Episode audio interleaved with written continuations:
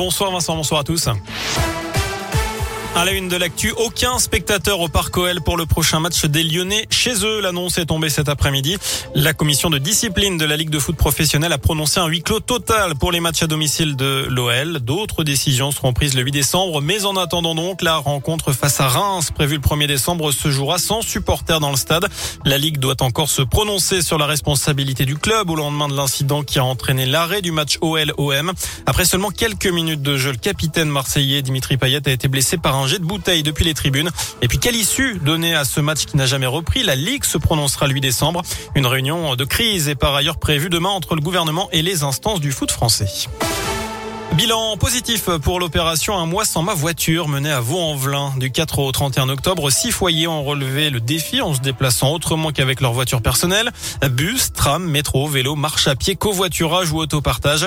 Sur ces six familles, quatre envisagent aujourd'hui de se séparer de leur voiture et toutes souhaitent modifier leurs habitudes de déplacement. Cette opération devrait être menée sur un autre territoire l'année prochaine pour mobiliser d'autres volontaires.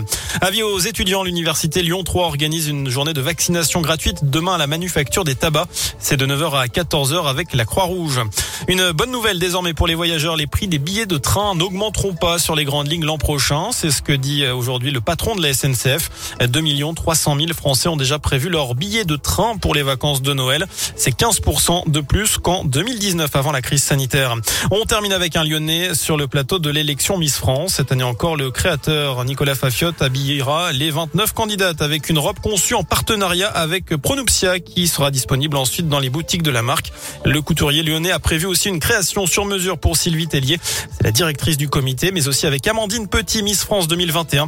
Des modèles à découvrir le 11 décembre. Voilà pour l'essentiel de l'actu. Très bonne soirée. Merci beaucoup Sébastien.